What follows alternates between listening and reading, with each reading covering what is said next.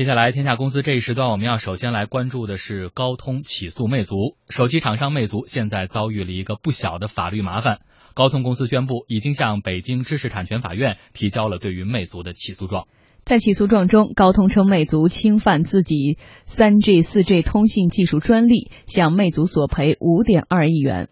高通公司全球高级副总裁赵斌对天下公司说：“目前向魅族提供的专利许可协议的内容，已经在去年得到中国国家发改委的同意。目前，大部分中国公司已经签署协议，但是唯独魅族拒绝和高通谈这个问题。到目前为止呢，包括了中兴、联想、华为、小米、TCL 在内的超过了一百多家的中国设备厂商，都已经与高通公司签署了这个实时无线。”通信标准必要专利的组合的许可协议，当然也有呃为数不多的一些公司呢还没有与我们达成这个最终的协议，并履行这他们的义务。这些公司呢有很多呢都是还在与我们进行这个谈判。呃，我想强调的一点是呢，这个魅族公司跟他们的情况有很大的不同啊。虽然高通公司已经在相当长的时间内尽了最大的努力啊，通过各种的渠道试图与他达成这个善意的结果，但是。到目前为止，我们所看到的，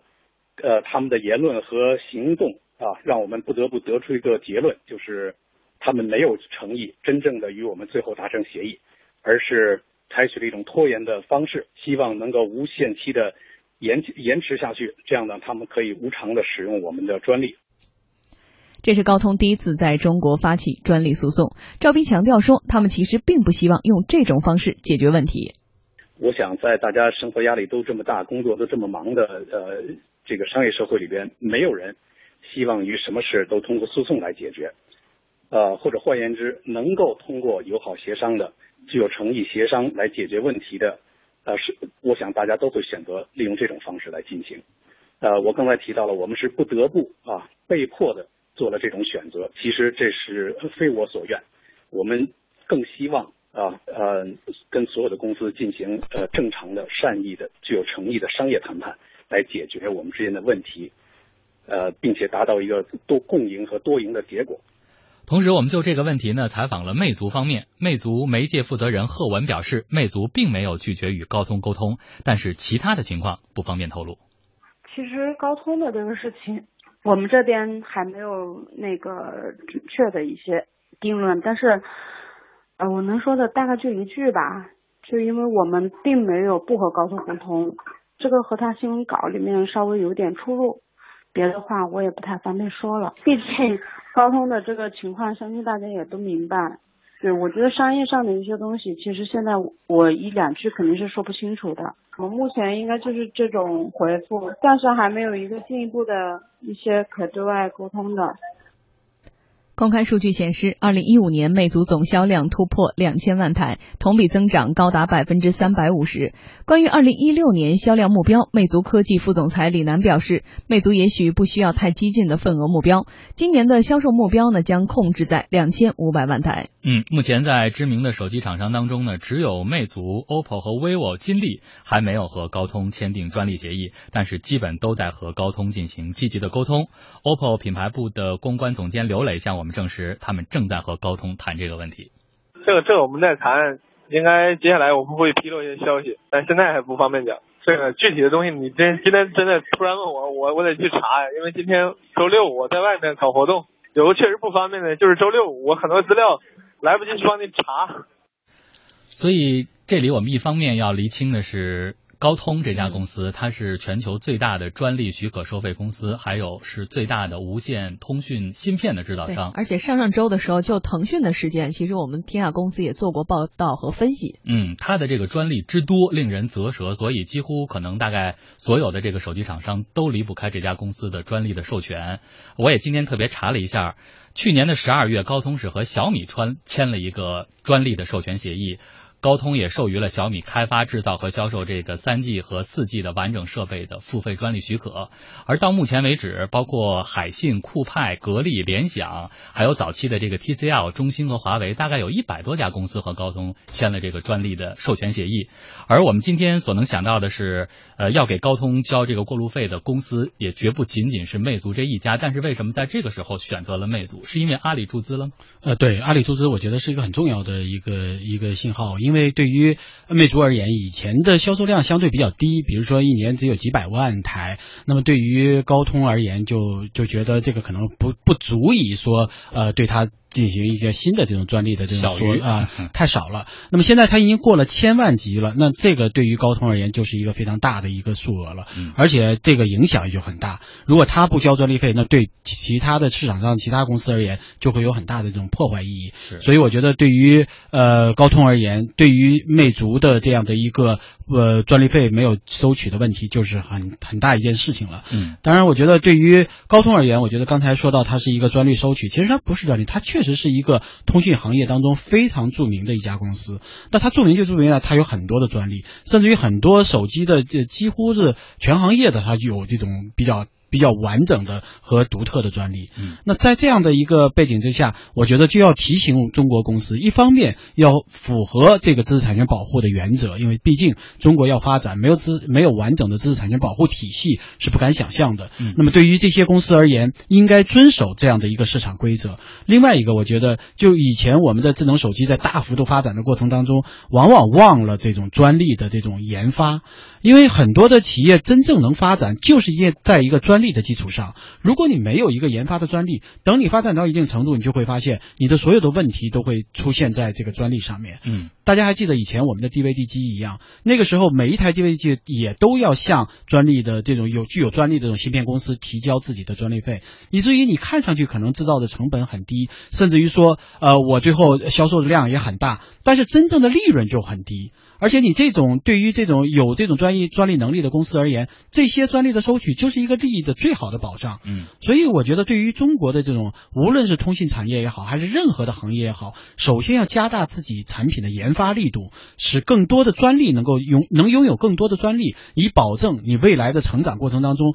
能够发展的更快。嗯，一个事情呢，我们分两面看啊，一方面我们得说高通收取这个授权费用，人家合乎法理。但是另外一个方面，大家可能也在琢磨，为什么像魅族？他不交这个专利费，是因为这个高通的这个授权费很高嘛？比如说整机要收百分之五，这对于前面比如老陶说了，现在可能这个年产要超过两千台的两千万台的这样一个企业来说，它成了从小鱼变成了大鱼，所以现在面对的这个成本就觉得太高了。嗯，对你其实呃，我们如果他要按照百分之五来收的话，那显然他还不是五个亿了。如果他到一千万或者两千万的这样一个水准，嗯，但是假设说，比如说他现在到了两千万，我们按一千块呃一千块钱一台这种智能手机平均来算的话，那将近大概是呃它的利润估呃它的这个营收大概有二二百五十亿。假设啊，嗯，如果按利润百分之十来算，它只有二十五个亿的利润。那如果要交掉五个亿，咱还别说按照百分之五来收专利费的，嗯，如果要就算只有五个亿，它的这个这个利润率一下就被打掉很多。嗯，所以对于这魅族而言，显然它要掂量一下这个应该怎么交，交多少。它是希望能够尽快的尽尽大。尽尽最大努力来降低这个专利费的，在它整个营销呃营收方面的这样比例，这是显而易见的。是，但是就像刚才这个魅族的这个发言人说的这样，其实我并不是拒绝，因为他知道这个没法拒绝，嗯这是市场规则，你必须要面对。但是很很希望能够在这个上面有更多的沟通和交流，以便于比如说少交点儿或者晚交点儿，类似这样的这种谈判。嗯我觉得这个是可以理解的。但是在这个问题上，我觉得更多的公司应该提请注意。对，好，那么接下来这个事态会如何的发展？我们来听听手机中国联盟秘书长王艳辉他的观点。他认为呢，魅族应该的确在和高通进行专利的谈判，但是很显然，高通对谈判的进展是不满意的。前没签的大公司包括 OPPO、vivo、金立，主要这几家吧。但是我据我的消息得到的消息，应该很快就会签署。小米、华为、中兴、联想、TCL、酷派、乐视都签过。可能对于说对高通而言，他觉得就是说，他呃魅族的谈判的进展比他预期的要慢很多，因为别就像说他预期 vivo、OPPO，他觉得这这些现在没签，他能感觉到这个签的进展，对不对？他大概大概能猜得出来什么时候能签。我觉得这个可能是魅族和这几家不一样的地方吧。同时呢，他认为说，在这件事中，双方可能都有理由认为自己没有做错。其实就是说，自从去年发改委发布了对高通的处罚决定之后，大多数手机公司都开始和高通洽谈新的这种专利授权合同。当然，这里面有些公司可能会谈判的进展会快一些，有些公司谈判进展更慢一些。相对来讲呢，魅族可能会是比较麻烦的一家，因为他们之前没有和签署过这个专利协议，所以呢，他签署的难度可能会相相对相对来讲会更大一些。所以呢，对高通而言呢，他觉得是说谈判进展不顺利；对于魅族而言，他觉得我已经尽力了。所以，当双方无法达成一致的时候呢，高通去请北京知识产权法院。呃，去仲裁，就是说他他提供的这种合同是符合中国法律的。嗯，王艳辉同时认为呢，这场官司可能会打很长的时间，高通和魅族的谈判肯定还会继续。其实这一次的这一次高通在北京知知识产权法院起诉的不是侵权，是高通请知识产权法院仲裁他提供给魅族的合同是符合中国的这个反垄断法的。所以未来两年，我相信还这种官司真的开始打了之后呢，可能要维持相当长一段时间，甚至要持持续一一一年到两年的时间，中间他们肯定还会边打官司边谈判了。有专家认为，高通、苹果这类美国高科技企业往往愿意花上几十年，持续进行资本和人力投入，以打造基础性的技术优势。这些底层的核心领域的积累，就像创新的土壤，是衡量一个国家能否成长出引领型企业的根本。嗯，但是遗憾的是，相比于美国的巨无霸企业，中国的半导体行业与软件操作系统领域整体都比较落后。一个非常明显的原因，就是与动辄去纳斯达克上市的互联网企企业或佣金丰厚的金融行业相比，这些基础行业往往投资规模巨大，回报周期长，收益率也有限。手机中国联盟秘书长王艳辉说：“以前量小的时候，也许对方不会注意，但是现在随着市场份额扩大，中国手机厂商应该提前做好准备。”通信专家向立刚说。以前大家都认为，反正在中国我不出去就不怕，可能是这种思想。有的公司呢，才不和高通去谈，也不签协议。但是在尊重知识产权的大背景下，专利将会越来越受到企业重视。嗯，所以你看，像前面我们说到的这种底层的核心领域积累，就像创新的土壤，它是衡量一个国家能不能成长出引领型企业的根本。这个道理大家都懂。但是现在摆在我们面前的，不也就是一个华为吗？所以老陶觉得，面对这样的。局面，现在的国内手机厂商最应该做的是什么？其实我觉得，对于我们手机厂商，加大研发这个是必由之路，没有任何的其他的呃这个快捷的捷径可以走。嗯，我们很多的时候，我们总是在挣快钱、炒短线，我们在总是盯在这个流通渠道。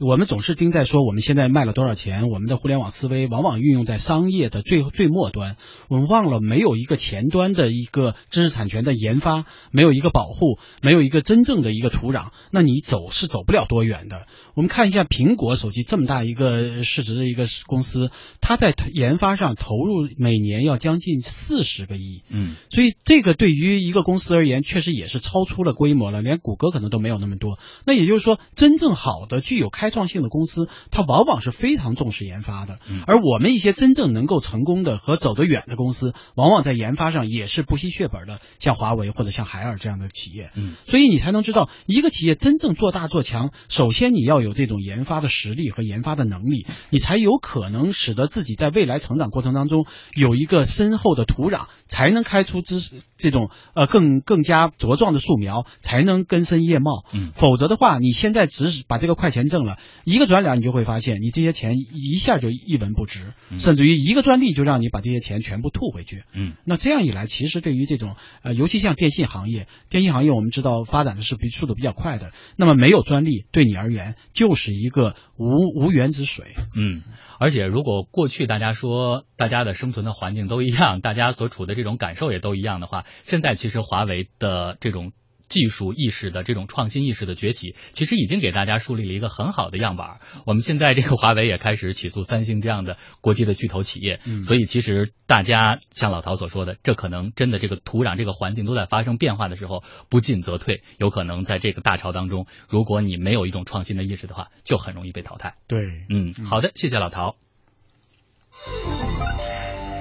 公司发布会。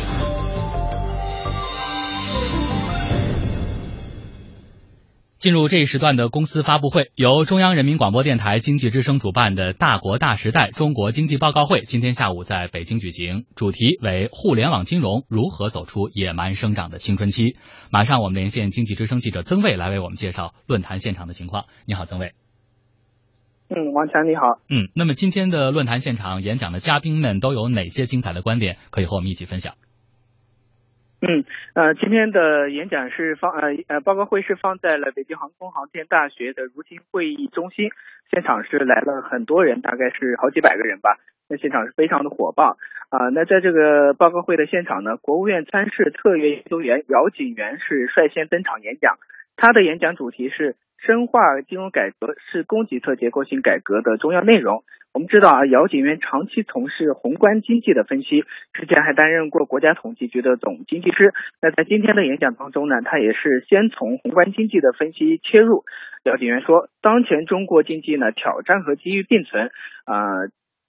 现状呢是可以用四升一降来概括，那就是经济增长速度下降，企业利润速下降。工业品出厂价格指数，也就是 PPI 下降，财政收入下降，但是同时呢，潜在的风险却是在上升的。姚景元还说，为什么实体经济会如此困难呢？他的观点是，在相当程度上，就是跟金融之水没有像总理所要求的那样那样流向实体经济，啊，实体经济融资难、融资贵的问题还没有得到根本的解决。而显显然是实金融对实体经济的支持不够，这这是我们实体经济下滑的重要原因之一。当然，这里所说到的金融，这也包括了今天的呃聚焦的话题——互联网金融。主持人，嗯，那么另外的一位演讲嘉宾，北京科技大学金融系的主任刘成有哪些精彩的观点？嗯，呃，刘成也是第二个做主题演讲的嘉宾啊，他的发言呢也是承接姚景元的观点。在接下来的演讲中呢，他提到我们的金融啊，确实是要需要进行这个供给侧的改革。呃，刘教授把金融改革的期望呢是落在了互联网金融上。他说，这是因为这是我们的新思想、新业务、新思维的一个非常好的实现模式。呃，他的主题，他的演讲主题呢是互联网金融青春飞扬。